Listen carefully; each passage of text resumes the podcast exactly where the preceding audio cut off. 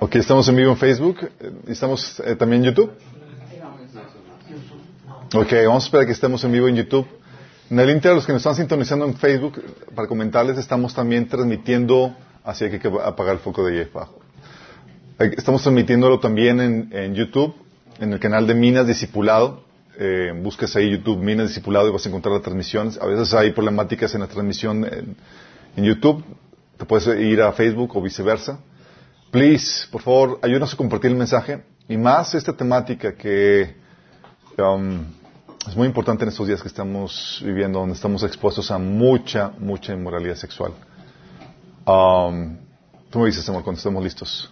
Listo, estamos en vivo. ¿Fijo también? Ok, perfecto, chicos. Vamos a poner este tiempo en la mano de Dios. Que el Señor me utilice para transmitir esto. Amado Padre Celestial, damos gracias, Padre, porque tú nos permites el reunirnos para, para ver qué es lo que tienes que decirnos, Señor, en esta área de la temática sexual, Padre. Señor, queremos venir delante de ti para pedir, Señor, que, que tú me utilices, Padre, que hables atrás de mí, Señor, que me ayudes a organizar los pensamientos, que se pueda transmitir, Señor, con claridad, Padre, que todo lo que se transmite aquí vaya de acuerdo a tu palabra, Señor. Te rogamos, Señor, que tú nos enseñes y nos reveles, Padre. Nos dé sabiduría para saber cómo ordenar nuestra vida, Señor, a tus normas, Señor, en el área sexual. Padre, queremos pedirte, Señor, que, que salgamos de aquí con esperanza, Señor, con soluciones a las problemáticas sexuales que cada uno de nosotros podrá, podría estar teniendo, Señor. Bendice a los que están aquí, Señor, los que nos están sintonizando, Padre. Que tu palabra, Señor, pueda sembrarse en sus corazones y producir mucho fruto para tu gloria y tu honor, Padre. Despeja el ambiente espiritual, Señor. Te rogamos que todo espíritu único, Señor, sea atado, Señor. En nombre de Jesús. Amén. Ok, chicos. Desintoxicación sexual. Oh, ese taller ya lo habíamos dado, la última vez fue hace cuatro años, si mal no recuerdo. 2016, 2017. Fue el 2016, si mal no recuerdo. 16, qué heavy. Lo habíamos dado anteriormente, creo que fue el 2014. Eh, lo estamos volviendo a dar porque eh, hubo la calidad de la grabación no era la que esperábamos. De hecho, aunque ha ayudado a mucha gente, eh, ha también recibido mucha crítica que se escucharon ustedes masticando las papitas y demás y, bueno, queremos hacer algo, algo con más excelencia. Y aparte es un tema muy importante y eh, la relevancia de esa temática en el día de hoy eh, es aún mayor dada las problemáticas sexuales que, que se están dando. Um, en este trabajo de, de, como pastor que estamos realizando, que hemos estado realizando, hemos, nos ha tocado aconsejar a, a muchas personas y ayudarlas en el, en el área sexual y, y gracias a que tenemos material y publicado hemos podido ayudarles en esa, en esa temática. Pero no es un tema que se platique mucho en la iglesia. De hecho, es un tema que casi no se platica en la iglesia. Vamos a ver qué onda con esto. Sí, vamos a comenzar con la creciente inmoralidad que estamos viviendo hoy en día. Sí. Fíjate lo que dice la Biblia. La Biblia trata el pecado sexual de una forma diferente a los demás pecados, chicos. Por ejemplo, hay pecados en donde la Biblia te dice, o hay situaciones donde la Biblia te dice que resiste, que resistes al enemigo. Sí, como dice Santiago. Resiste al enemigo y él huirá de ti. Pero el pecado sexual es el único que te dice, huye. no lo resistas, huye de él. Dice 1 Corintios 6, 18, huyan de la inmoralidad sexual. Todos los demás pecados que una persona comete quedan fuera del cuerpo. Pero el que comete inmoralidades sexuales peca contra su propio cuerpo. O sea, es afectado el templo del Espíritu que es tu propio cuerpo. ¿De qué maneras? Vamos a ver de qué maneras se afectan, pero más adelante. Y fíjate la, cómo comienza la, carta de Pablo en el capítulo 7 de, de los Corintios, en 1 Corintios 7, 2. Fíjate lo que comenta él. En vista de tanta inmoralidad, cada hombre debe tener su propia esposa y cada mujer su propio esposo. Estamos imagínate los días de, Pablo. Estamos hablando del primer siglo del, del Imperio Romano. Y Pablo estaba asustado por la inmoralidad sexual de ese tiempo. No había internet, chicos. No había películas. No había, no había lo que tenemos ahorita en Netflix y demás. Y estaba Pablo asustado de la inmoralidad sexual. Ahorita, Pablo estaría paniqueado. Sí. Si hubiera, si viajara así al, al, al presente tiempo estaría y aquí dice, ¿sabes que Debido a la moralidad sexual, cada uno debe tener su propia esposa, cada uno debe tener su propio esposo. Ahorita estaría urgiendo que todos se casaran. Cásate ya. Sí, por la urgencia de la situación que se están viviendo. Porque estamos teniendo una, estamos, estamos viviendo una sociedad sumamente sexualizada, chicos. Tenemos películas en donde difícilmente te encuentras algo que no tenga alguna escena sexosa. Aún películas de niños. Te encuentras referencias y albur y cosas eh, de índole sexual en, películas y en asuntos de, niños. Te encuentras a... Ya hay caricaturas donde te encuentras a, eh, eh, caricaturas teniendo, donde parejas del mismo sexo besándose y demás.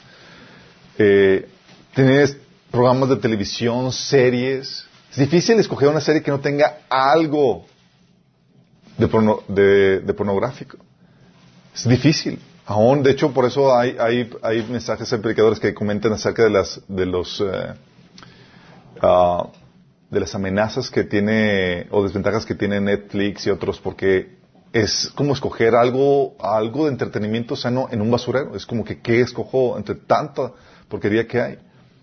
Típicamente hay algo en cualquier serie ahorita, sí. De hecho, hace, hace años estamos viendo, mi esposa yo decidimos ver la de House and Cards. No, no pasamos el primer, el primer capítulo porque dijimos, esto está, o sea, todas las obras de la carne y moral sexual, todo, ¿qué es esto? Y es, apágalo, sí. Porque así de bombardeados estamos. No solamente los programas, los programas de niños, las películas, eh, la mercadotecnia, chicos.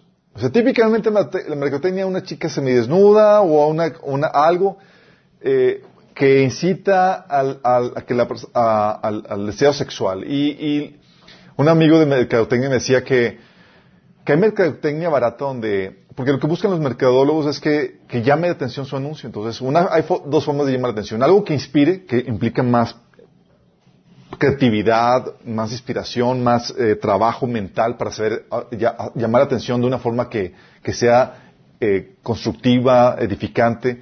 Y otra forma es, sabes que me voy por los sencillos. Sé que las personas son sexuales y vamos a atacarlas con, o vamos a llamar la atención con un anuncio de índole sexual. Y, tienes panorámicos, tienes eh, comerciales, tienes de todo tipo de, asuntos que hacen referencia a eso. Aún en las redes sociales vas viendo cosas, vas navegando y te topas con anuncio tras anuncio que tienen que ver con, eso. Y aún la moda, chicos, la moda, vivimos en, años y en tiempos donde la moda es sumamente sexualizada. Sí, es, tienes que enseñar, tienes que, se tiene que ver tu cuerpo de una u otra forma, tienes que apelar a la cuestión sexual. Y como cristianos muchas veces no sabemos ni siquiera cómo contrastar eso y, a veces caemos en el fluir porque, porque nos aclimatamos. Así como la rana que está en el fuego y nos vamos aclimatando y ya lo vemos de forma normal. Sí, pero no debería ser normal. Aparte de esto de la, de la sociedad que es sumamente sexualizada, de hecho, en cuestiones de programas de televisión recuerdo, en mis tiempos de niño, chicos, había un programa que se llamaba Ramta y Rama y medio. O sea, era de niños, era una película japonesa donde el niño le, echaban agua y se hacía mujer el niño. Y luego aparecían ahí partes ahí, eh, referencias a desnudos en niños, en televisión nacional, sí. Cuando yo era niño, imagínate. Ahorita no quiero saber qué otras cosas hay o se están dando. Es terrible lo que estamos viviendo el día de hoy. Es, de hecho, ya el hecho de que, de que sea programa para niños, ya ni siquiera puedes eh, dejar a los niños solos. De que, ah, pues es YouTube para niños y o es Disney para niños. Ya ni siquiera puedes tenerle confianza de que va a ser sano. O sea, tú tienes que estar como padre viendo qué hacen tu, que ven tus niños, porque aún los programas de niños están cargados de mucha cuestión sexual. No solamente eso, para los adultos. Ha habido un aumento exponencial de pornografía, pornografía chicos. Exponencial. Gracias al Internet.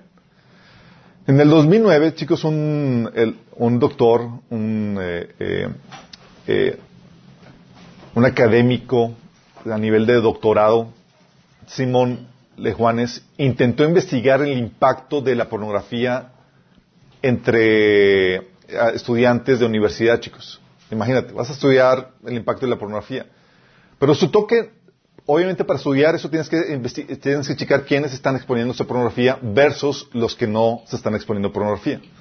Bueno, no pude encontrar ningún estudiante en la universidad que no estuviera utilizando o consumiendo pornografía. Entonces no puse su estudio como debe ser. ¿Te imaginas? Voy, telas. O sea, una de cada cuatro búsquedas en Internet, 25%, pornografía, chicos. La edad promedio de exposición en México es de entre 9 y 10 años. Voy, telas. Ya bajó, antes era 11 años. Ahora es entre 9 y 10 años. ¿Por qué, chicos? Por la facilidad con la que uno se, se, expone al Internet. Las niñas son, eh, el promedio son 9 años, los niños 10 años. Y tiene sentido, las mujeres maduran más rápido que los hombres.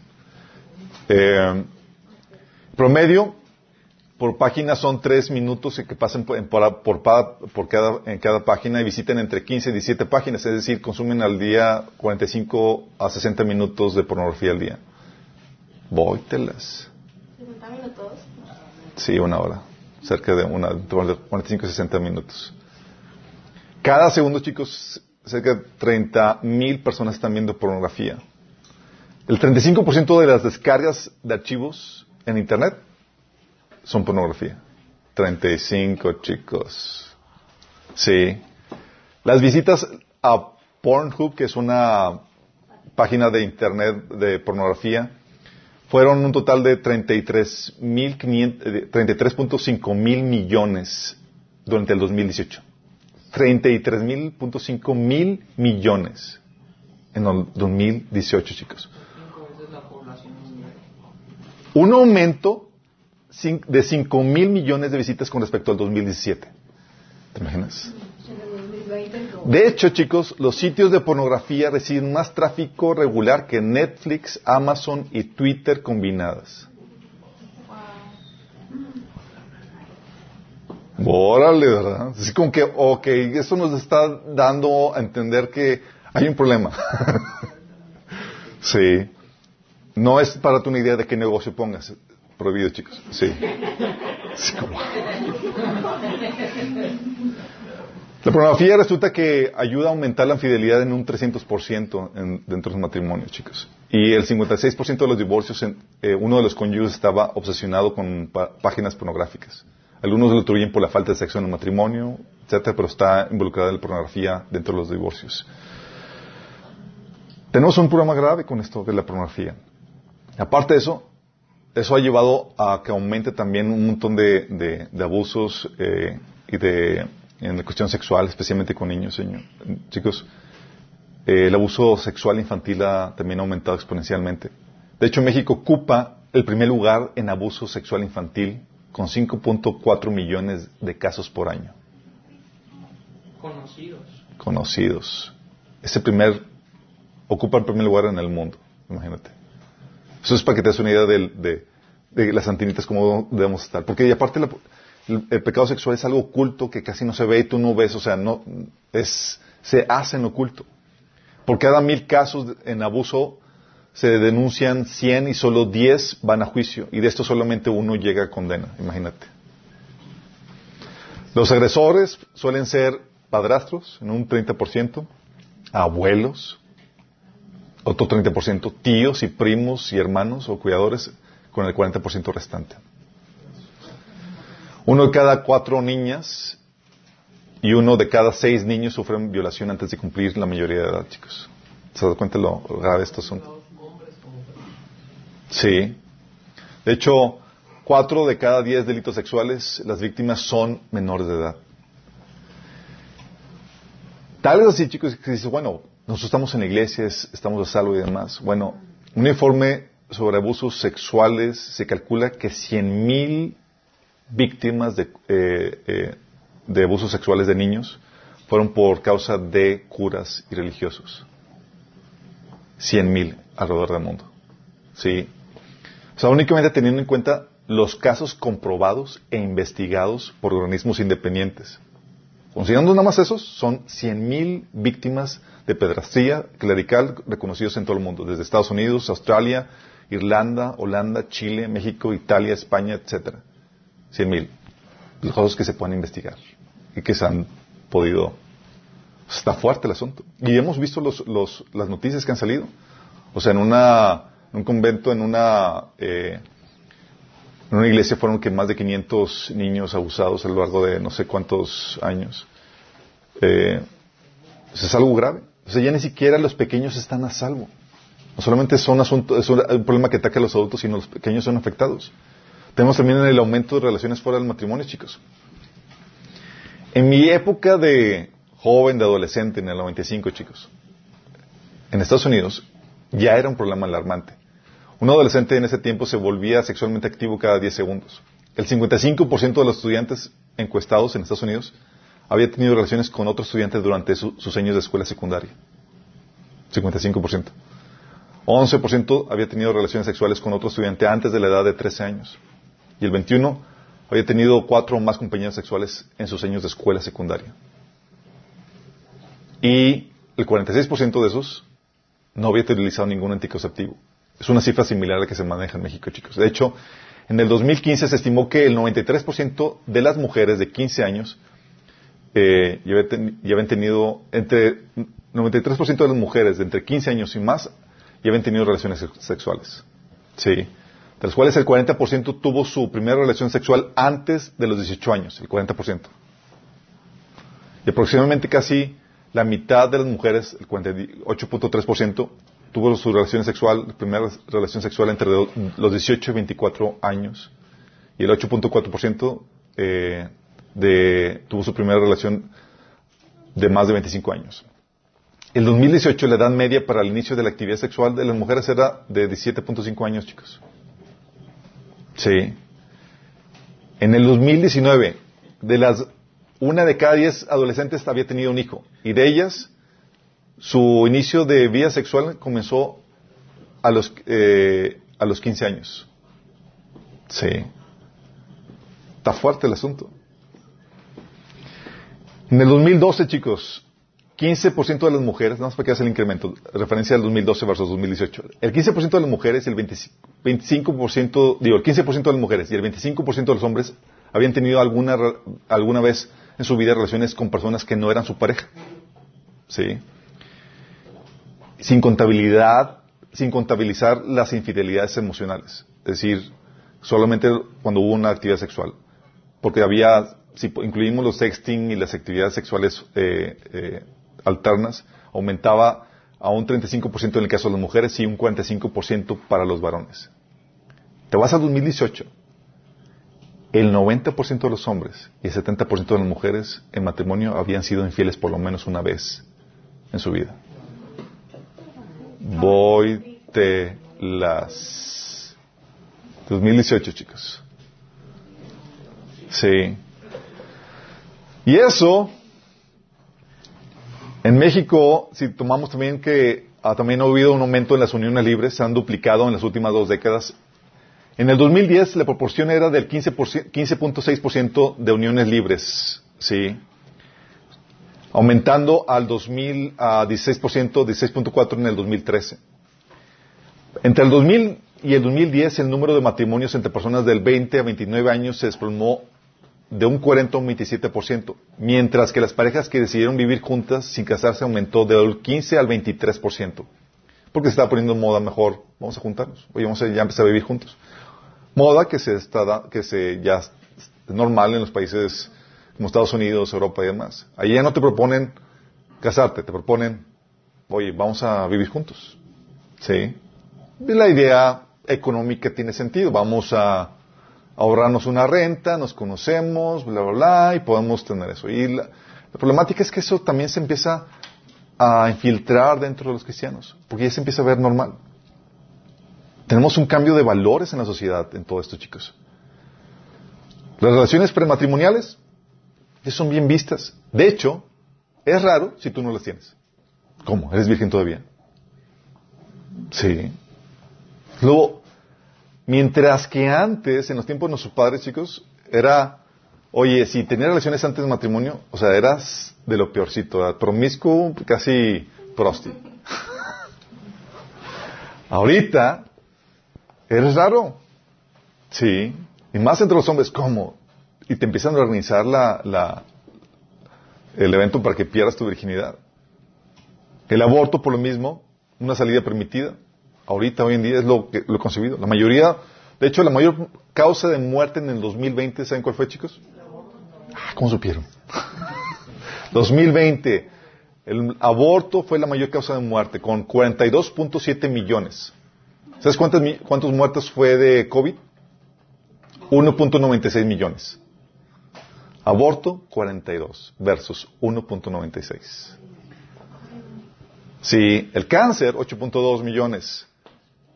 Muertes por fumar, 5 millones. Muertes por SIDA, 1.7 millones. Y aquí estamos encerrados por, no por el aborto, por el COVID, chicos.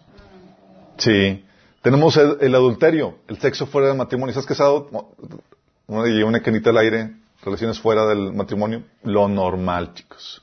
Sí, se concibe lo normal. La pornografía, escenas de sexo son más frecuentes en producciones no pornográficas.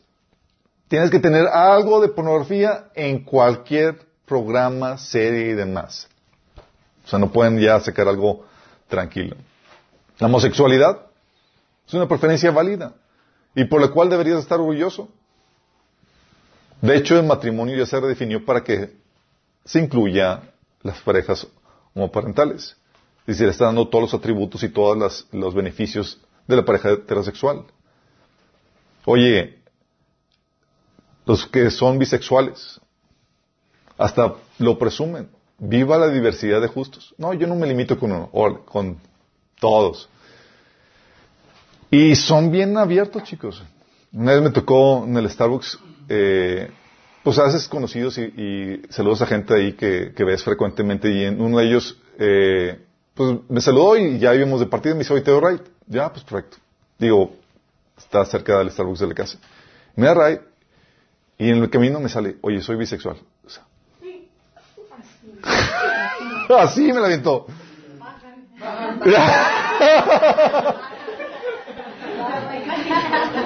Oye, y abro la puerta y está con candado.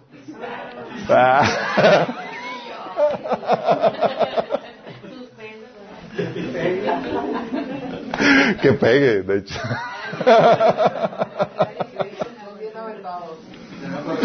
sí, cada vez es más. Cada vez, chicos, es más. Que le dije, de hecho le dije, ¿sabes qué? No es casualidad que me hayas dado right. Dios te ama. Y empecé a compartir el evangelio. Órale, sí. Soy. Eh. Romanos uno.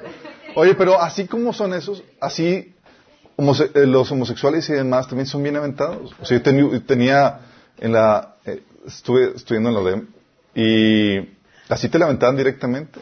O sea, directores de carrera me invitaban a salir, imagínate. Sí. Eh, cuando andaba en shorts me decían, ah, qué, qué, bonitas piernas y demás. O sea, yo, así.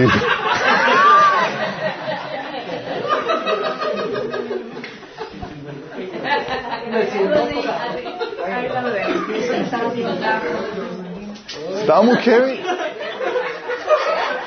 Pero lo grueso del asunto es que es que ya entra en la normalidad, chicos. En la normalidad.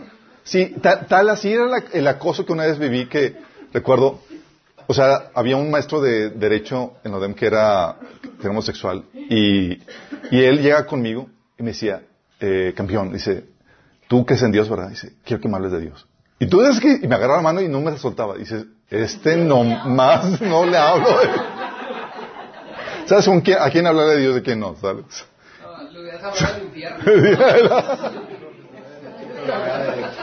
Una vez estaba haciendo mi servicio becario y llega él y se da la puerta y está solo en la oficina. Nada más la, la, la, secretaria de, de, de, la persona con la que está trabajando ahí el servicio becario me dice, Chuy, salte de inmediatamente. Imagínate.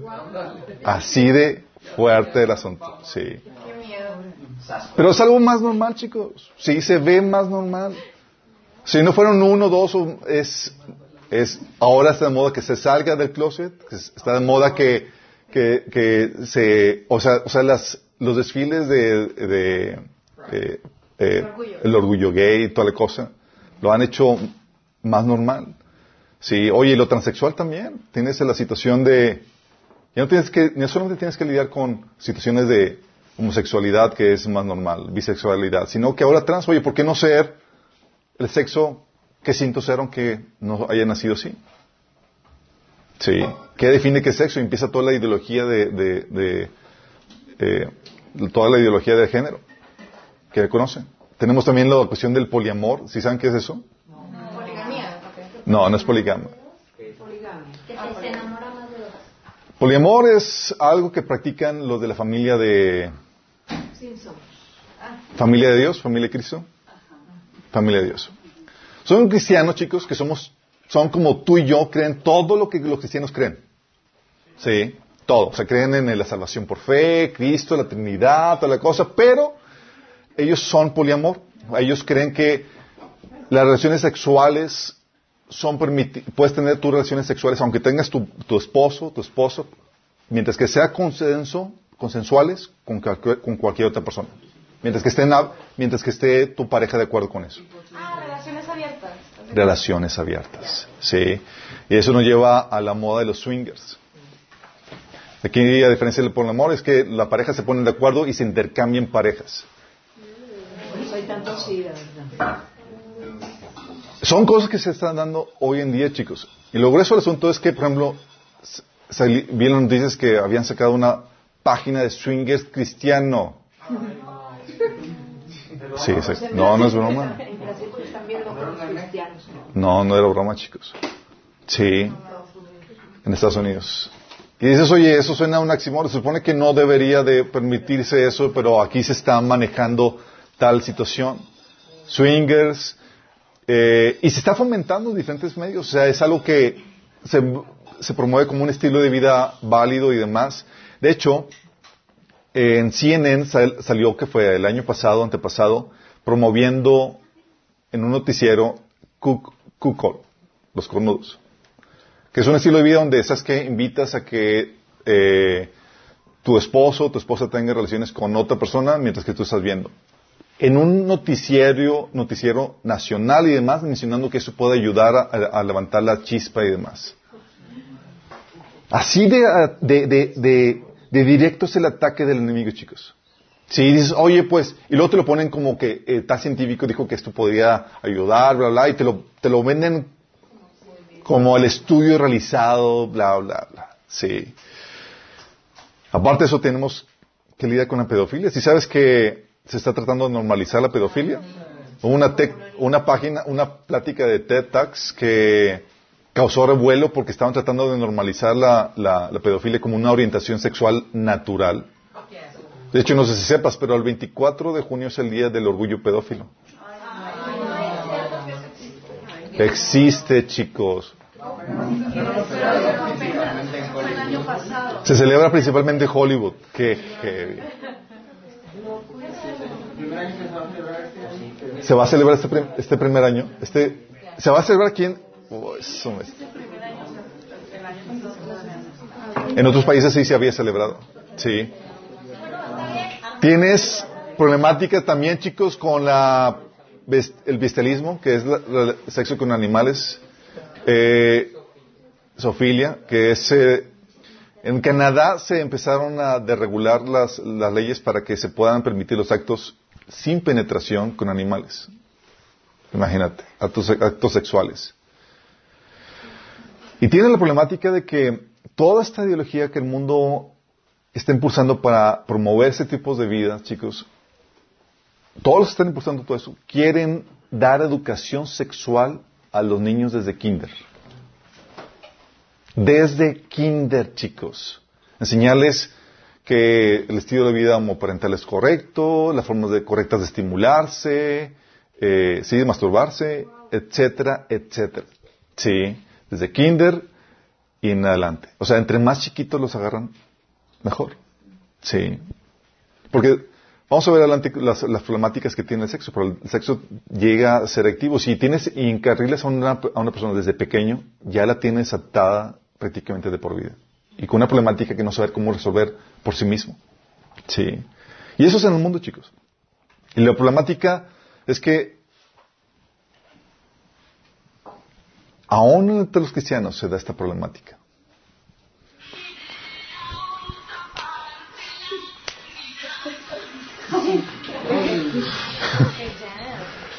Tenemos problemáticas del cristiano con el sexo y partimos, chicos, de que se van por el intermedio musical, cómico musical. sí, Primero porque es una problemática, chicos, porque digo, somos personas sexuales, chicos. Dios nos hizo así. Dios nos hizo así y no podemos deshacernos de ello. No es como que puedo reprimir, restringir, no puedo, o sea, en una situación donde soy una persona sexual y así Dios me hizo. Y eso... Éramos sexuales antes del pecado. ¿Mm? Éramos sexuales antes del pecado. Éramos sexuales antes del pecado. Dice la Biblia que Dios al hombre, dice, eh, varón y hembra los creó. Sí. Eran, los creó con diferente sexo, con la intención de que se produjeran. Las diferencias de género no son producto del pecado, chicos. Dios nos hizo así. De hecho, eso define nuestros roles en la Biblia. Define nuestra vestimenta. La Biblia establece que no te debes de vestir como mujer. Y a las mujeres les ordena que no se vistan como hombres. Sí. Define roles diferentes del hombre. Tiene unas funciones. De hecho, vamos a ver eso más adelante. También define nuestra forma de ser, aunque no lo creas. Dice, es que, y es algo que la ideología de género está tratando de erradicar, está haciendo que no debe haber diferencias, es todo mental. Tú puedes ser mujer si tú quieres, y si, si eres hombre puedes ser mujer y viceversa. Cuando hay una realidad biológica, sí, hormonal, física, que es innegable. Somos, los hombres y mujeres somos diferentes. La testosterona a los hombres nos, nos nos lava el cerebro, chicos. en muchos sentidos. O sea, es lo que afecta nuestro deseo sexual en el hombre. Desde pequeño, o sea, cuando está en gestación, empieza la, hormona de la testosterona a afectar y a determinar su, eh, eh, su comportamiento varonil en ese sentido, chicos. es la testosterona la que vuelve al hombre más aguerrido, más competitivo. Sí. Mientras que la falta de testosterona lleva a la depresión en los hombres. Sí, y en los y a los, eh, al humor eh, bipolar, donde se siente de una forma y luego cambia de humor fácilmente. Sí. Porque la testosterona, o sea, y es algo físico, es algo hormonal. Y afecta nuestra forma de ser. Y es algo como Dios nos hizo, chicos. Es parte de, vamos a ver más adelante qué onda con lo del diseño. Entonces, es una situación donde somos sexuales. Tenemos la problemática, así es. Y Dios no quiere que quites tu sexualidad. Dios quiere que sepas cómo manejarla correctamente. La problemática es que cuando venimos a Cristo traemos bagaje. Bagaje. Mis palabras domingueras. Bagaje, es decir, equipaje, chicos. No venimos limpios. Tenemos un montón de cosas, tenemos experiencias que hemos tenido. Venimos de una vida en el mundo entregados al pecado y eso incluye el pecado sexual. Pillines.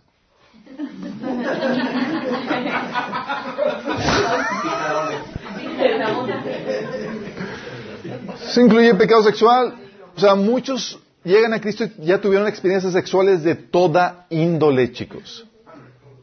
La, problemática es que cuando llegan a Cristo, claramente llegan a la iglesia y demás, y no se toca todo ese bagaje. Es como que, ¿qué hago con todo esto? Es un tema tabú. O sea, venimos con experiencias, venimos con ideas equivocadas acerca del sexo, malas enseñanzas de amigos, familiares, en el Internet. Lo que vimos, ah, pues que sí debe ser. Aún en la iglesia hay malas enseñanzas. Aún en la iglesia hay malas enseñanzas, chicos. O sea, ¿cómo debe ser? ¿Qué es lo correcto o incorrecto? ¿Qué es lo permitido? O sea, y la mayoría de la gente lo aprendemos de amigos. ¿O alguien aquí tuvo su plática sexual con su papá? Nadie. ¡Wow! ¡Qué grueso, chicos! No, pues ahora entiendo todo. Urge, ok, vamos a. Sí, que llega, que llega el niño con su papá y le dice, papá, ¿qué, qué sexo? Y el papá, ¿qué coxa?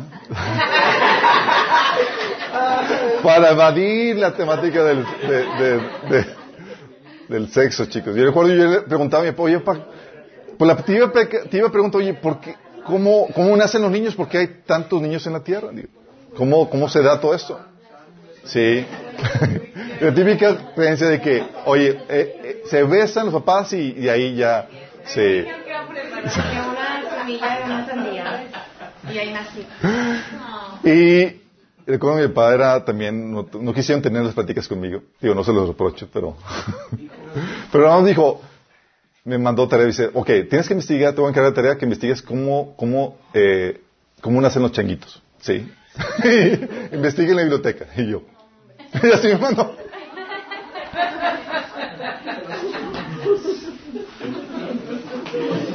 Entonces venimos de cero, chicos, y lo que conozco son de tabús, de gente desinformada y de, o sea que, o del internet que te presentan ideas, imágenes, videos y demás que, que no, o películas que no son o no se acomodan a la realidad. Tenemos también hábitos, digo, tenemos hábitos, debilidades, adicciones que venimos, que cuando venimos a Cristo no se, no se quitan de la noche a la mañana. Muchas personas tienen la, la debilidad del contacto físico, Sí, o la habilidad emocional que lleva al- a, la promiscuidad.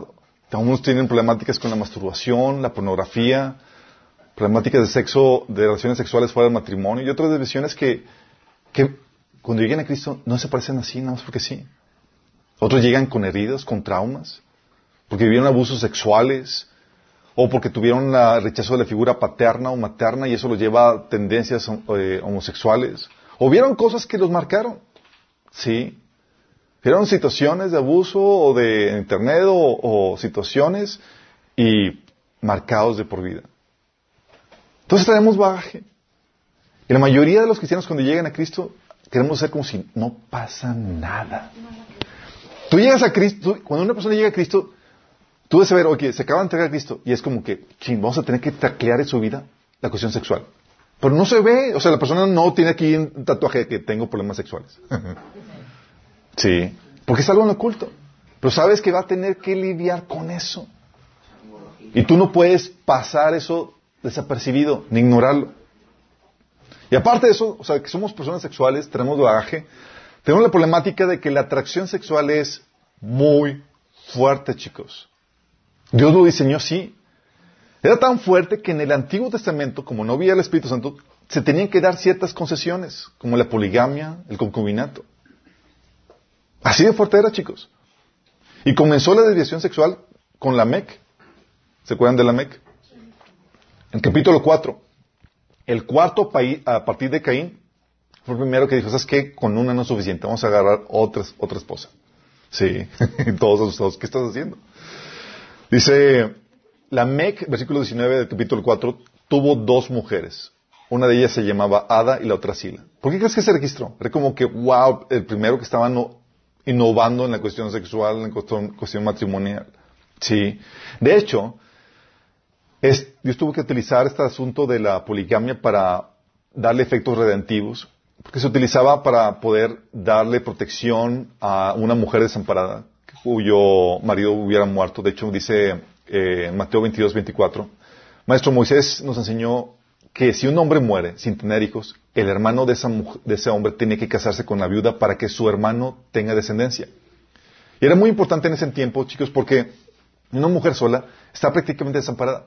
Ella tenía que tener cobijo de un, de un marido que la, que la mantuviera, ¿sí? O un hijo que la mantuviera. Entonces, al casarse con ella, daba esa protección. Entonces, Dios está dando, dándole un efecto redentor a esto de la, de la poligamia, aunque no era el diseño original. Pero también lo regulaba. Deuteronomio 17, del 6 al 17, a los que podían tener muchas esposas, porque, digo, las esposas cuestan, chicos, ¿sí? Eh, en el caso del rey que tenía los medios, eh, sí iba a haber tentado para, para obtener varias esposas. Y Dios le da la instrucción, dice, el rey no deberá construir grandes establos para sí, ni enviar a su gente a Egipto para comprar caballos, porque el Señor te ha dicho, nunca vuelvas a Egipto. El rey no deberá tomar muchas esposas para sí, porque ellas apartarán su corazón del Señor. Vóytelas. O sea, y aquí Salomón vio esto y dijo, ¿qué tanto son muchas? O sea, yo creo que para cuando hubiera llegado a 100 hubiera dicho, ya, ya, era para que eh, algo, sí, como que ya me estoy excediendo. Pero llegó a mil esposas, chicos. 700 y 300 concubinas. 700 esposas y como, pues sí. Era junior, era guapo, tenía riqueza, tenía fama. Sí. y las mujeres fueron su debacle. Sí. Tan fuerte, chicos, es la atracción sexual que incluso ha llegado a tentar a los ángeles. Imagínate. Fíjate lo que dice la Biblia. Génesis 6 del 1 al 2. Cuando los seres humanos comenzaron a multiplicarse sobre la tierra y tuvieron hijas, los hijos de Dios vieron que las hijas de los seres humanos eran hermosas. ¿Qué tanto apela la belleza de la mujer? Que incluso los ángeles los llevan a caerse. Y dice, entonces tomaron como mujeres todas las que desearon. ¿Te imaginas? Pero los ángeles caídos. Sí, volvieron. Fue una rebelión que los ocasionó que, ocasionó que fueran eh, caídos. De hecho, Judas 1 del 6 al 7 habla acerca de esos ángeles. Fíjate lo que dice. Y, lo, y los pone dentro del, del, pecado de, eh, eh, alineado con el pecado de Sodoma y Gomorra. Dice, a los ángeles que no mantuvieron su posesión de autoridad, sino que abandonaron su propia morada, los tiene perpetuamente encarcelados en, en oscuridad para el juicio del gran día. Así también Sodoma y Gomorra, las ciudades vecinas, son puestas como escarmiento al sufrir el castigo de un fuego eterno por haber practicado, como aquellos, ¿quiénes son aquellos? Los ángeles. Inmoralidad sexual y vicios contra la naturaleza. Ángeles practicando inmoralidad sexual y vicios contra la naturaleza. Pero en eso todavía eran ángeles. Eran O ángeles. sea, no eran demonios todavía, sino que eran ángeles y se desviaron, no cayeron junto con Satanás. Exactamente. Ha habido varias rebeliones en la, en la, en la, en la Biblia, chicos, por si acaso no sabían. Eso lo vimos en... ¿Dónde lo vimos? Lo vimos en un taller, no me acuerdo ahorita cuál.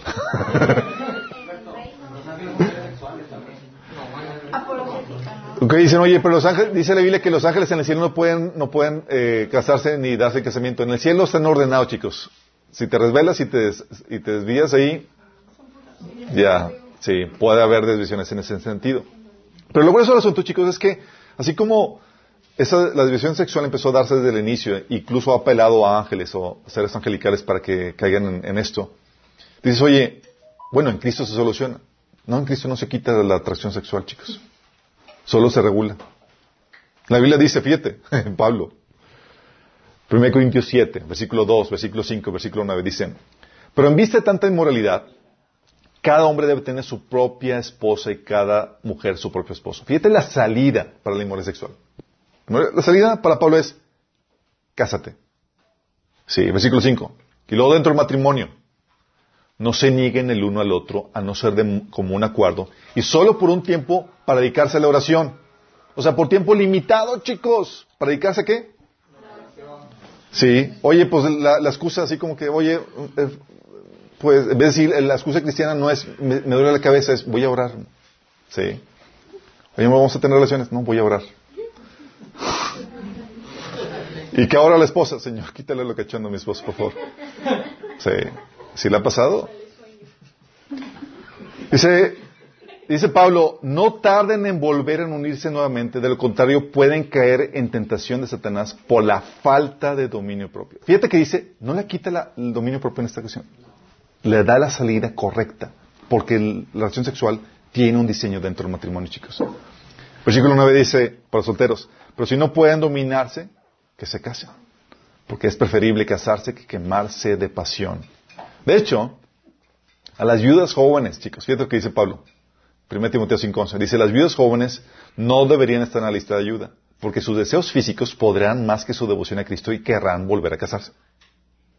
O sea, Pablo conocía bien la naturaleza, chicos. Sí. Y dices, oye, ¿esa atracción Dios la puso? Sí, Dios la puso. Es diseñado de Dios. La problemática es cuando se despierta antes de tiempo, como dice Cantar- Cantares, no despiertes el amor antes de tiempo. La problemática es cuando se despierta antes de tiempo y no sabes cómo volverla a poner en su lugar, o cómo pon- ponerla regular. Y la problemática es también cuando uno la limita o la restringe dentro del lugar donde se debe de fomentar, que es el matrimonio. Y tiene un propósito maravilloso dentro del matrimonio, vamos a ver eso después. Entonces tienes esta cuestión, es que es una atracción sexual muy fuerte y no sabemos cómo lidiar con eso, cómo regularlo. Y ahora, chicos, como nunca antes en la historia, es más fácil caer. Como nunca, chicos. Si tienes la tentación en la mano, levanta sus celulares, chicos.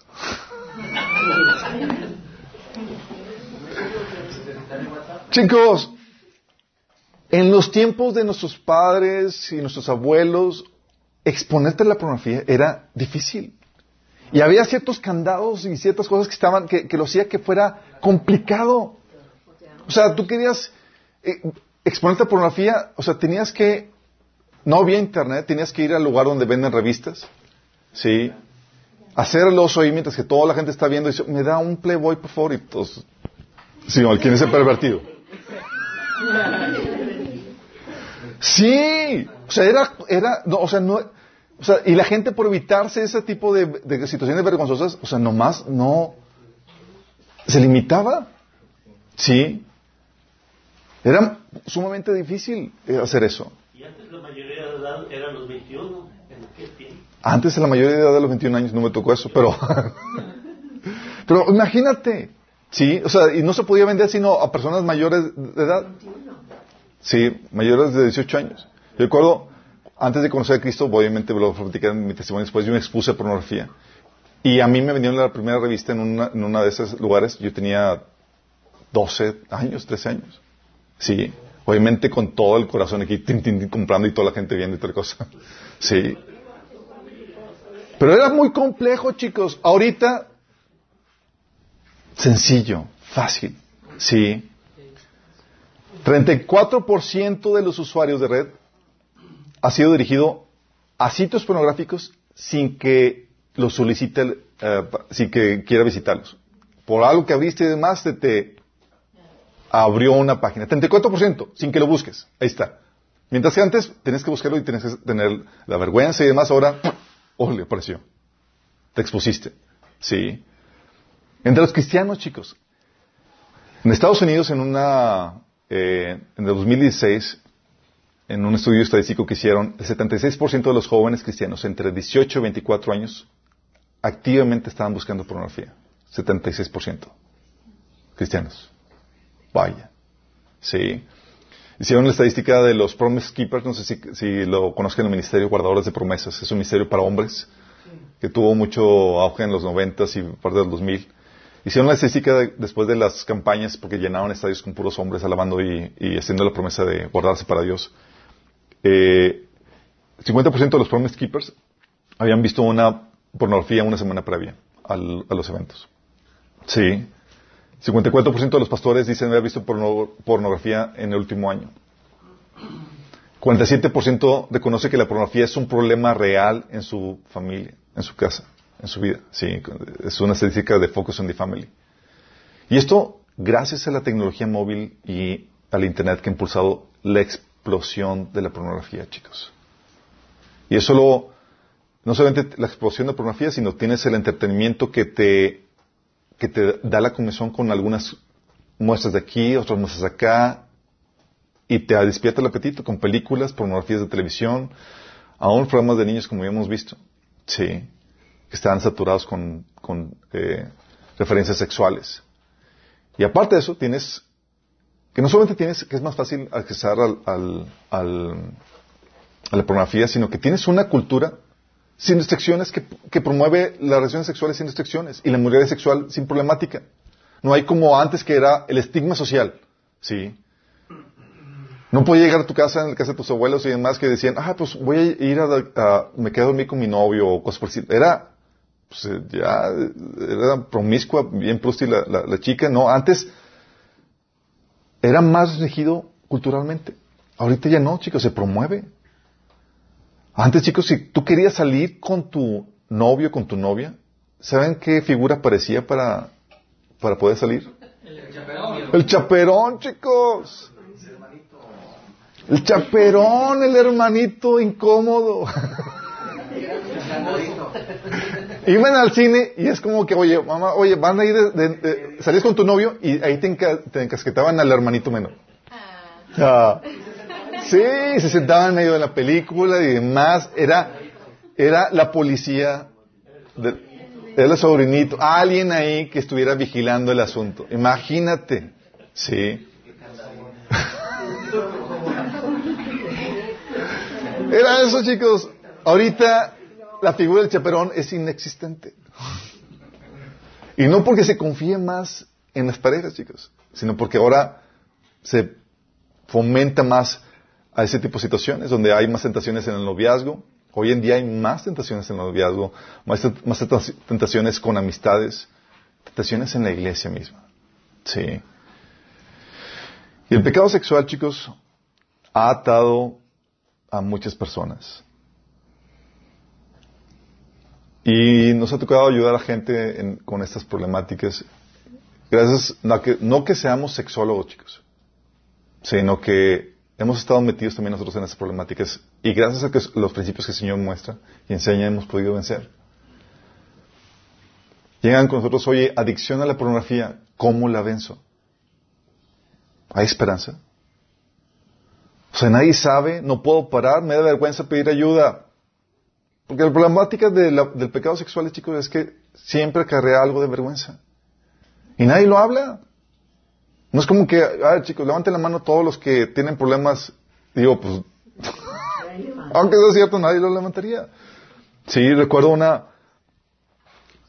Porque saben que la gente tiene estigmas en ese sentido. Aún eh, recuerdo situaciones donde había congresos de jóvenes y, animaban que los que tuvieran problemáticas con eh, pecado sexual pasaran o se levantaran para pedir ayuda al Señor. Eh, los valientes que lo llegaban a hacer no pasaba sin que los trataran sin misericordia sus, sus contrapartes cristianas. Sí. Y pasaban y aprovechaban y se convertían en la comidilla de los otros jóvenes. Cuando ellos también tenían problemáticas con eso. Sí. La adicción a la pornografía, ¿cómo le ven eso? ¿Se puede vencer? Oye, personas que comentan, oye, no puedo ver a gente con ojos puros. No me puedo controlar. Solo desvestir a las personas con los ojos. E imaginarme cosas sexuosas con ellos. Y se da, chicos. Y luego más, si hay perturbación demoníaca, aunque tú no tengas nada que ver en el, en el tierra, empiezan a aparecer pensamientos así. Sí, pero ¿cómo nunca he visto? Y ahí están los demonios em, eh, fomentando ese tipo de, pensamientos. O fornicación. Oye, estoy teniendo relaciones con mi novio, ¿está mal? Sí. Y no le confianza para platicar o preguntar ese tipo de cosas. Oye, o sabes que está mal, dice, vuelvo y vuelvo a caer a tener relaciones con, mi novia. ¿Cómo lo hago para poder vencer eso? ¿Qué consejos nos das? Oye, o tengo un amigo con derechos. Están los casos de faje, caricias y tocamientos inapropiados, chicos. Oye, llegan, dicen, mi novio y yo tenemos coito, eh, no tenemos coito, no tenemos penetración, pero hacemos todo lo demás. Y no sé si está bien o no, porque pues, supone que lo que la Biblia prohíbe es tener sexo, entonces no tenemos penetración, pero todo lo demás venga a nuestro reino. Sí. ¿Estamos bien? ¿Está mal? Y es una problemática difícil. Yo recuerdo que en, mis tiempos de, soltería yo llegué con un pastor de jóvenes y pregunté y me sale, sí, o sea, mientras que no haya coito todo lo demás está bien. ah, bueno.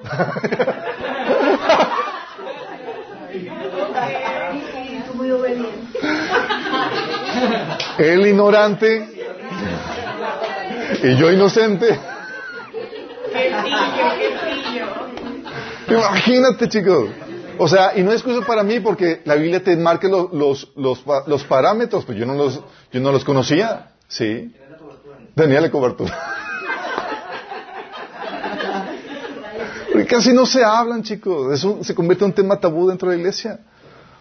O adulterio. Oye, no puedo contener el tener sexo solo con mi esposa. Tengo esta debilidad. No sé cómo lidiar con eso. Debilidad tener relaciones con, con cuanta mujer se le, se, le ofrezca. O gente que llega, es que tengo una affair, tengo una relación con otra persona más y no sé cómo pararlo. Porque ya están ligados emocionalmente y toda la situación. O ya hay una adicción ahí eh, de por medio. O simplemente dicen, no puedo pararlo. Pero tampoco quiero desagradar a Dios. De que me gusta, estoy adicto, pero, ¡ah! pero no, sé que no puedo desagradar a Dios. O la homosexualidad. Hoy siento atracción por personas del mismo sexo. Y no lo puedo controlar. No sé cómo pararlo, cómo cambiarlo. ¿Qué solución le das como cristiano? Meterlos ayuno. O tengo un dese- deseo sexual desviado de los tantos que hay. Me gusta, pero sé que no debo. Y no sé cómo quitarme ese deseo. O la masturbación. No puedo dejar de masturbarme. Le pregunta, ¿es malo? ¿Cómo ¿Soy adicto a ella? ¿Cómo lidio con eso? O la otra, chicos. Fui abusado. Fui violado, fui violada. Me hicieron actos homosexuales. ¿Cómo lidio? ¿Cómo lo sano? Y la idea, chicos, que tú sepas cómo resolver estas problemáticas en tu vida y cómo dar respuesta a estas problemáticas en tu vida. Porque ahora más que nunca, la problemática sexual ha explotado. Tú te encuentras con una persona, le compartes y viene a Cristo y viene con todo eso, chicos. Sí, o tú las tienes. Llegué contigo, oye, tengo problemas con adicción a la pornografía, tú, yo también, y... ¿Qué páginas ves? Y empiezan a compartir. Sí, tú tienes que resolver eso en tu vida y ayudar a resolver a otros en tu vida, estos chicos.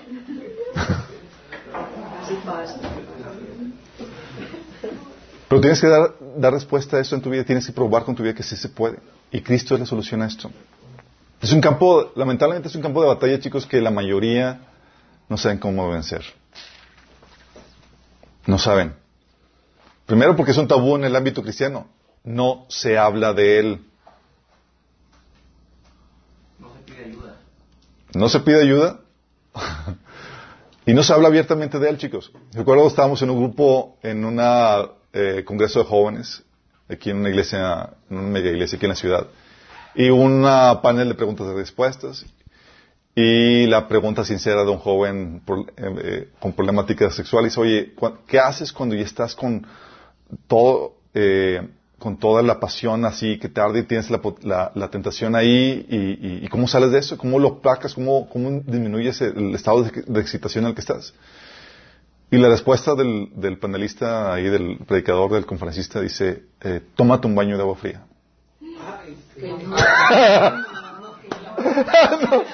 Es fake, es fake. No, sí. No, no, no es así.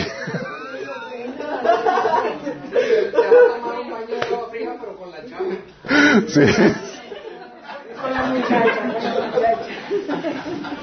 Sea, se convierte en tabú, chicos. Casi no se habla. ¿Hay alguien aquí que, aparte de, que, haya tomado algún estudio, algún taller de, de, de sexualidad dentro de la iglesia? No, aparte de este. Son raros, chicos. Cuando debería ser lo que más se imparta en la iglesia, dada la problemática que estamos viviendo. Son raros. Yo, yo no recuerdo mis... ¿Cuántos años tengo de cristiano? 28, 29 años de cristiano. No he tomado en ninguna parte ningún taller ni que ofrecieran nada al respecto. Lo que ofrecían era, ya que estás casado, cómo eh, disfrutar plenamente la, actividad sexual dentro del matrimonio. Pero fuera, ¿cómo lidias con eso? Sí. Y te tratan en la iglesia como si fuera un problema inexistente. No existe, chicos. Todos son siguen en lo oculto, en lo, en lo personal, pero en público todos santitos y todo buena onda. Sí. No sabemos cómo poner los límites.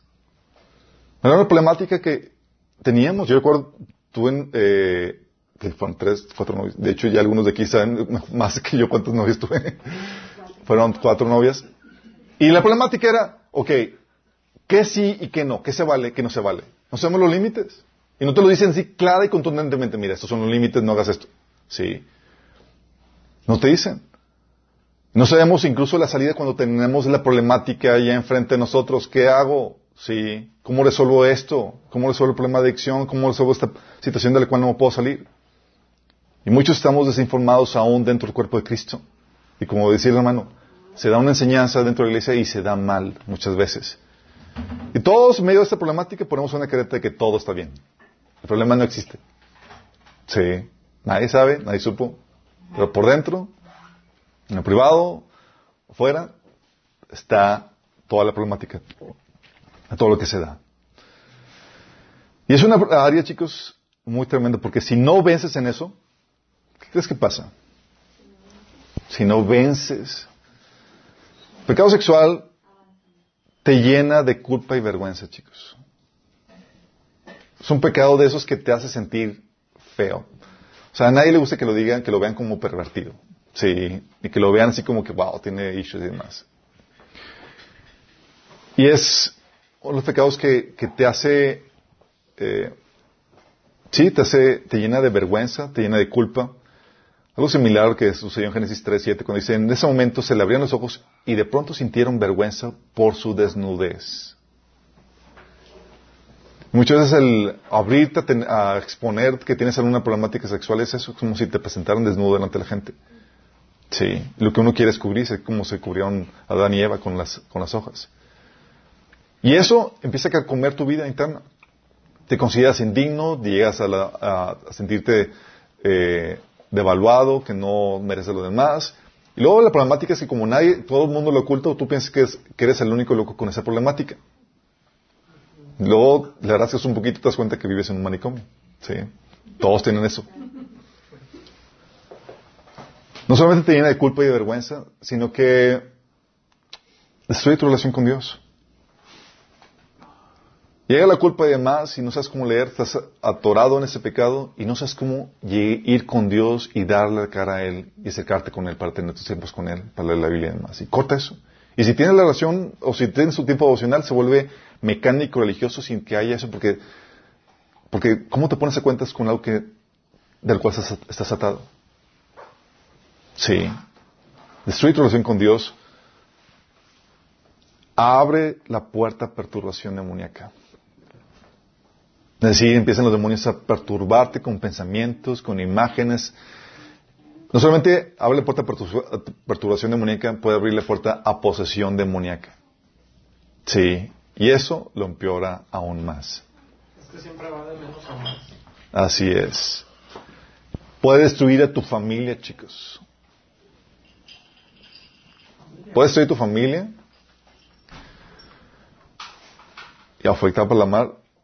También puede destruir tu ministerio y tu influencia.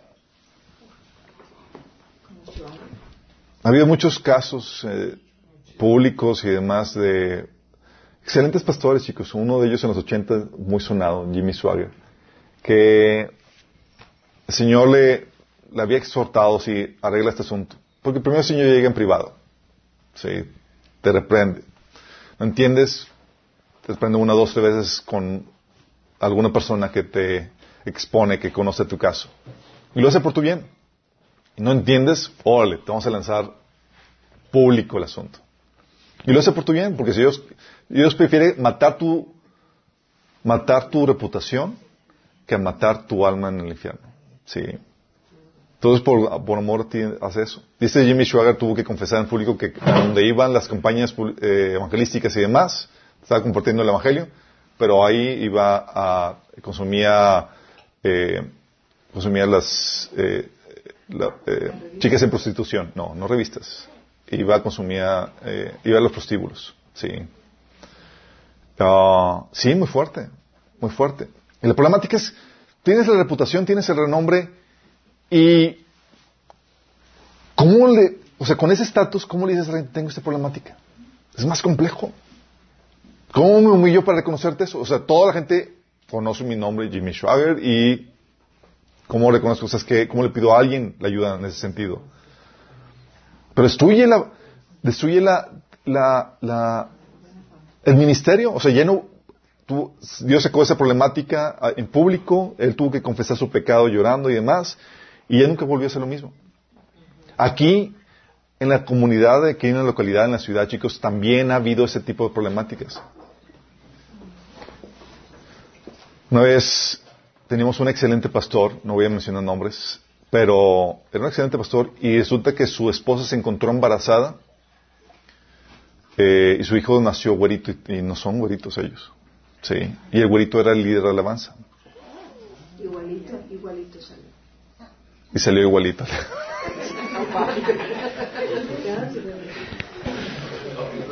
Oye, un ministerio fuerte en consejería matrimonial, dirigían una iglesia y toda la cosa.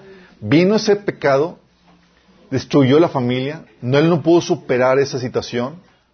No pudo superar esa situación. Sí. Eh, destruyó el ministerio, él se apartó del de ministerio, no supo cómo lidiar eso con el asunto con, con Dios, o sea, cómo sanar esa, esa herida y demás. Y el enemigo destruyó eso gracias a esa infidelidad, chicos. Ha habido situaciones que, gracias a Dios, se ha podido re- revertir el efecto. En un caso de una pareja en Estados Unidos donde, pues también igual, fue una, el, eh, los pastores, la, la pastora tuvo relaciones con el líder de la masa. Cuidado con los líderes de la masa. Eh, pero ese era latino, sí. Entonces su hijo, pues todos güeritos y el, el, el hijo, sí, morenito, aperlado. Y, ¿Y cómo lidias con eso? Él, afortunadamente, eh, ellos dos, afortunadamente, fueron restaurados. Ella, él perdonó a su esposa y demás. Y ahorita su ministerio es restaurar matrimonios que han pasado ese tipo de infidelidad. Sí. O sea, Dios puede traer ese tipo de restauraciones. Pero es muy fuerte. O sea, era, o sea, ¿cómo lidias con, con, con ese tipo de problemática? Se requiere un nivel de gracia que, que es sobrenatural para poder abrazar de nuevo y acobijar al, tanto al niño como, como, como al esposo o al esposo que, que trae eso. O sea, destruye el ministerio, destruye la familia. Y lo peor de todo, chicos, es que te conduce al infierno. Sí. Dice la Biblia en 1 Corintios 6, del 9 al 11. ¿No sabéis que los injustos no heredarán el reino de Dios? No erréis. Otra versión dice, no se engañan. Ni los fornicarios, ni los idólatras, ni los adúlteros, ni los afeminados, ni los que se echan con varones, o sea, homosexualismo, ni los ladrones, ni los avaros, ni los borrachos, ni los maldicientes, ni los estafadores heredarán el reino de Dios. Dios, o sea, dando el veredicto contundente de no, no te engañes, no te equivoques. Personas que practiquen esto no van a heredar el reino de Dios. Si tienes dudas, te lo, te lo vuelvo a repetir en Galatas 5, del 19 al 21, diciendo, y manifiestas son las obras de la carne que son adulterio, fornicación, inmundicia, lascivia, idolatría, hechicerías, enemistades, pleitos, celo- celos, iras, contiendas, disensiones, herejías, envidias, homicidios, borracheras, orgías y cosas semejantes a estas, acerca de las cuales os amonesto, como ya os lo he dicho antes, que los que practican tales cosas no heredarán el reino de Dios. En el Apocalipsis 21.8 dice, pero los cobardes, los incrédulos, los abominables, los ases- asesinos, los que cometen inmoralidades sexuales, los que practican artes mágicas, los idólatras, todos los mentirosos, recibirán como herencia el lago de fuego y azufre. Esta es la muerte, se- la segunda muerte. Fíjate, dice, todos los que cometen inmoralidades sexuales. Aquí ya toda desviación sexual va encaminado para, para esa dirección, la segunda muerte. Entonces tú tienes mucho en juego en cuanto al tema sexual, chicos. Y vamos a hablar claramente, como dicen a calzón quitado, acerca de toda esta situación. Para que no haya lugar a dudas, porque muchas veces dicen, no, es que es tabú y todo no se dijo esto. Vamos a hablar claramente de esto, ¿sí?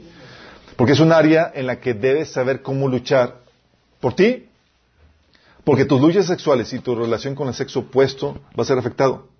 Tú tienes que, tu proceso de santificación puede verse estancado si no sabes cómo pelear en, en esta área. Tu vida, tu crecimiento espiritual, tu ministerio, tú puede ah, quedarse atorado ahí. Sí. Y tu relación con sexo opuesto puede verse afectado. Sea que estés soltero o que estés casado. También por tu descendencia. Porque si tú no sabes de la temática, ¿qué crees que les vas a enseñar a tus hijos? La misma ignorancia que traes tú. Ellos van a tener problemáticas, van a tener eso. En teoría tú eres el encargado de enseñarles. Sí. Tus hijos deben saber el tema y tú eres encargado de darles la información que van a requerir. Y si tú tampoco resuelves esta problemática en tu, en tu, vida, tú puedes para- pasar la herencia de inmoralidad a tus descendientes y afectarlos. De hecho, mi incursión a la pornografía fue gracias a mi papá, por ejemplo. Él tenía películas ahí guardadas y yo se las encontré y dije, ¿qué es esto? Órale. Sí. Porque sí pasa, chicos. Los changuitos los descubrí.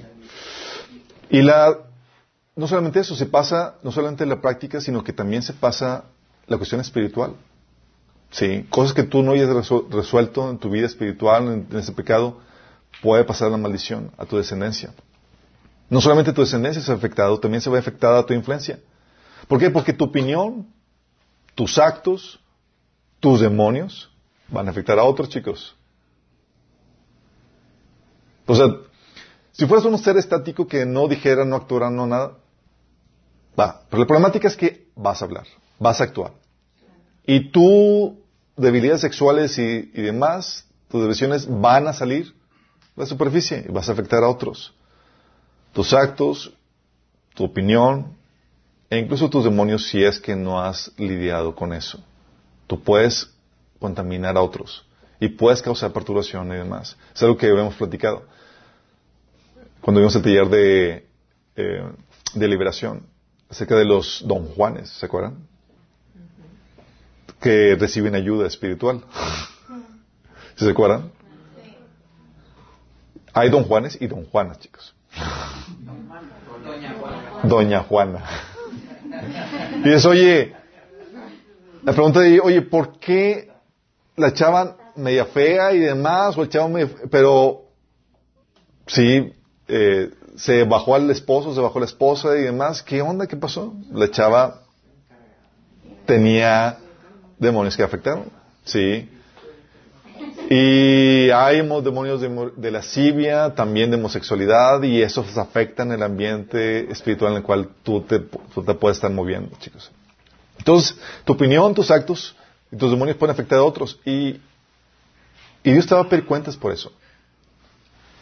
Eso es muy delicado, chicos, porque vimos el tema de la persistencia el, sábado. Y es aquí donde tú no puedes dejarte vencer por esto. El pecado sexual va a implicar seguramente una lucha encarnizada para poderla vencer. Y tú no te puedes dar el lujo de darte por vencido. Porque si te das por vencido y te entregas a esto, tu derrota en el área sexual va a llevar de encuentro a otros. Inevitablemente va a llevar de encuentro a otros. Marca mis palabras. Alguien más va a ser afectado. Tu pecado sexual no se va a quedar para ti solo. Alguien más va a ser afectado. Yo recuerdo que mi pecado sexual fue lo que yo fui el que motivé a que otra persona, por ejemplo, estaba, tenía 12, 13 años, eh, en la pornografía. Sí, lo invitas o empiezas a, a extender tu influencia. Años después, ya cuando el Señor me salvó, tuve que hacer un sitio con Él y compartirle el Evangelio y pedirle disculpas por eso. Pero no se queda sin, sin afectar a los demás. Y la Biblia dice en Mateo 18, del 6 al 7, esta advertencia. Si alguien hace pecar a uno de estos pequeños que creen en mí, más le valdría que le colgaran el cuello una gran piedra de molino y lo hundieran en lo profundo del mar. Hay del mundo por las cosas que hacen pecar a, los, a la gente. Inevitablemente, es que sucedan. Pero hay del que hace pecar a los demás. Qué heavy, ¿verdad? Entonces, dices, oye, si no lidio esto, si no venzo en esta, me voy a dar de encuentro a más personas. Tú puedes ser que estés dando propuestas indecorosas o que estés invitando gente a algo que no debe ser o pasando la herencia espiritual de moralidad a tu descendencia. Dice primera Tesalonicenses 4 del 3 al 8. La voluntad de Dios es que sean santificados, que se aparten de la inmoralidad sexual, que cada uno aprenda a controlar su propio cuerpo de una manera santa y honrosa, sin dejarse llevar por los malos deseos como hacen los paganos que no conocen a Dios. Y que nadie perjudique a su hermano ni se aproveche de él en este asunto. El Señor castiga todo esto, como ya lo hemos dicho y advertido. Dios no nos llamó a la impureza, sino a la santidad. Por lo tanto, el que rechaza estas instrucciones, no rechaza a un hombre, sino a Dios, quien le da a ustedes su Espíritu Santo. ¿Te das cuenta cómo el Señor amenaza aquí? Dice que nadie perjudique a su hermano, ni, ni se aproveche de él en este asunto. El Señor castiga todo esto como ya hemos dicho y advertido. Yo recuerdo cuando recién me convertí, las primeras luchas que tuve que, que lidiar fueron con la cuestión sexual. No había un taller de desintoxicación, entonces tuve que aprender todo por mi propia cuenta. Pero algo que el Señor me, dio la advertencia fue al inicio. Eh, estaba en, un tiempo de alabanza de oración. Nada más el Espíritu Santo me dice, no juegues con mis hijas. Con mis hijas. Es decir, con, con las chicas de la, de la iglesia. Yo no había hecho nada. ni, había, ni había, nada más fue la advertencia de que, como Dios, te conozco y más vale que te lides, te portes bien con eso. Nada más dice esa advertencia y ha marcado toda mi vida de soltero. Sí. Porque fue de tan, así, tan, de esas veces que te hablas el Espíritu Santo y te dice, y te, te marca de que, cuidado. Sí. No voy a permitir que peques contra alguien más en esa, en esa, en esa cuestión. Así de delicado es este asunto. ¿Por qué? Como dice la Biblia, Él es vengador de, eh, de, de esto. Dice que nadie perjudique a su hermano ni se aproveche de este asunto. El Señor castiga. En otra versión dice es vengador de todo esto, como ya lo hemos dicho y advertido. Qué fuerte, ¿no? Entonces, hay mucho juego aquí, chicos. Y la idea es que tú puedas lograr esa santificación, esa victoria en el pecado sexual. Y es lo que vamos a ver. Vamos a ver qué onda con los peligros del sexo. Sí, el sexo es algo hermoso que Dios creó, pero es muy peligroso, es como el fuego. El fuego es muy útil, pero también es muy peligroso. Puede quemar y derrumbar una casa, un edificio. Puede destruir una vida. Pero también puede hacer cosas maravillosas. Y el sexo es igual. Dios lo hizo así de potente, así de fuerte. Vamos a ver qué onda con los peligros del sexo. ¿Y por qué Dios puso normativas para nuestra protección? Hay normas que Dios puso para la actividad sexual para tu bien, para nuestro bien, chicos. Para que ese fuego no se salga de control y, y nos queme y nos afecte y nos dañe. También vamos a ver qué onda con la diferencia entre el verdadero amor. ¿Han escuchado eso? Que estoy enamorado, es que lo amo y toda la cosa. No sé qué onda con la, con el crush, con la infatuación y el verdadero amor, chicos. Porque hay mucha gente, y especialmente estás de soltero, que piensas que estás enamorado, pero la verdad es que no amas a la persona.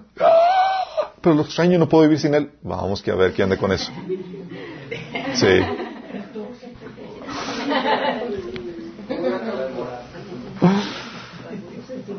Vamos a ver qué onda con los límites bíblicos en las acaricias para novios.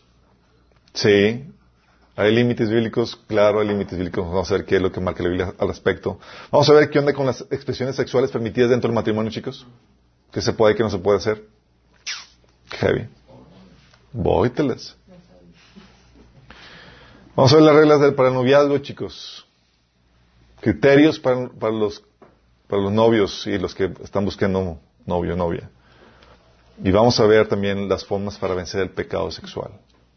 Que va a ser crucial esto. Sí. Entonces tenemos un recorrido largo. Eh, en el taller que lo dimos eh, la vez pasada, la última vez fueron 10 sesiones.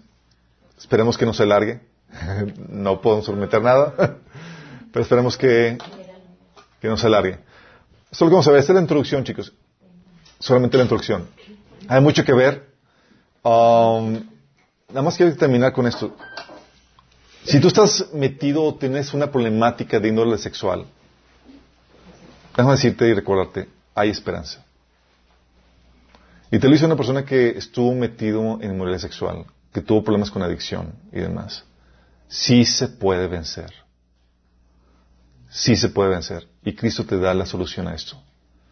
Entonces, si hay una problemática, por favor, no tires la toalla. No te des por vencido en medio de esta situación. Sigue insistiendo. Ahorita tal vez no conozcas todos los principios y todos los criterios y todas las técnicas que tienes, vas a tener que aprender. Sigue luchando. Si ahorita te has dejado vencer y te has entregado por completo a este pecado porque ya te diste por vencido, ahora es el tiempo para que te pongas a cuentas.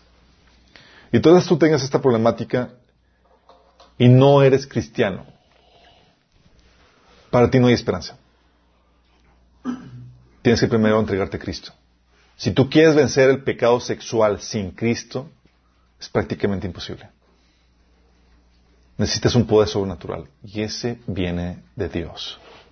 Entonces, si tú quieres poner en orden tu vida sexual y poder disfrutar a plenitud todos los placeres del sexo que Dios ordenó para tu vida, porque lo ordenó para tu vida, necesitas entregar tu vida a Cristo.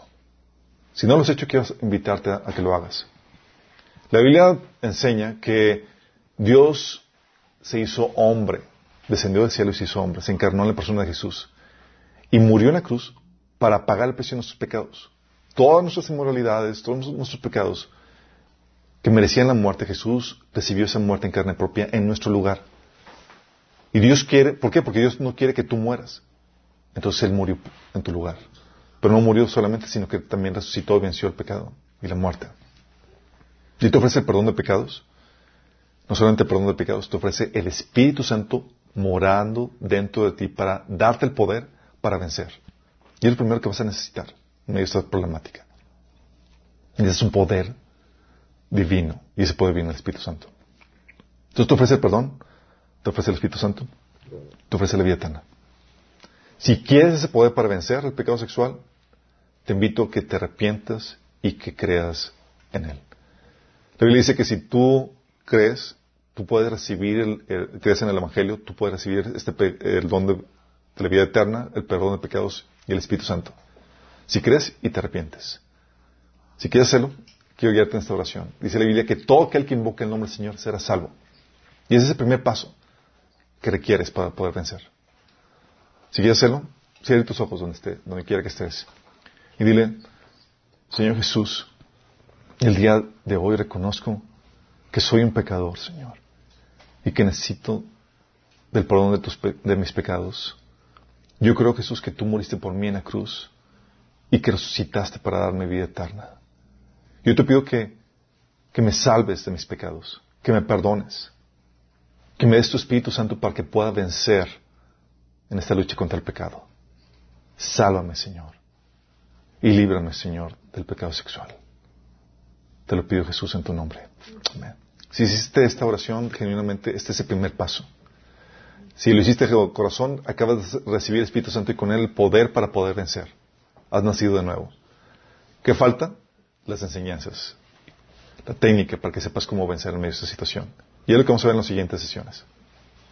¿Sale? Nos vemos el próximo martes, misma hora, mismo canal, chicos.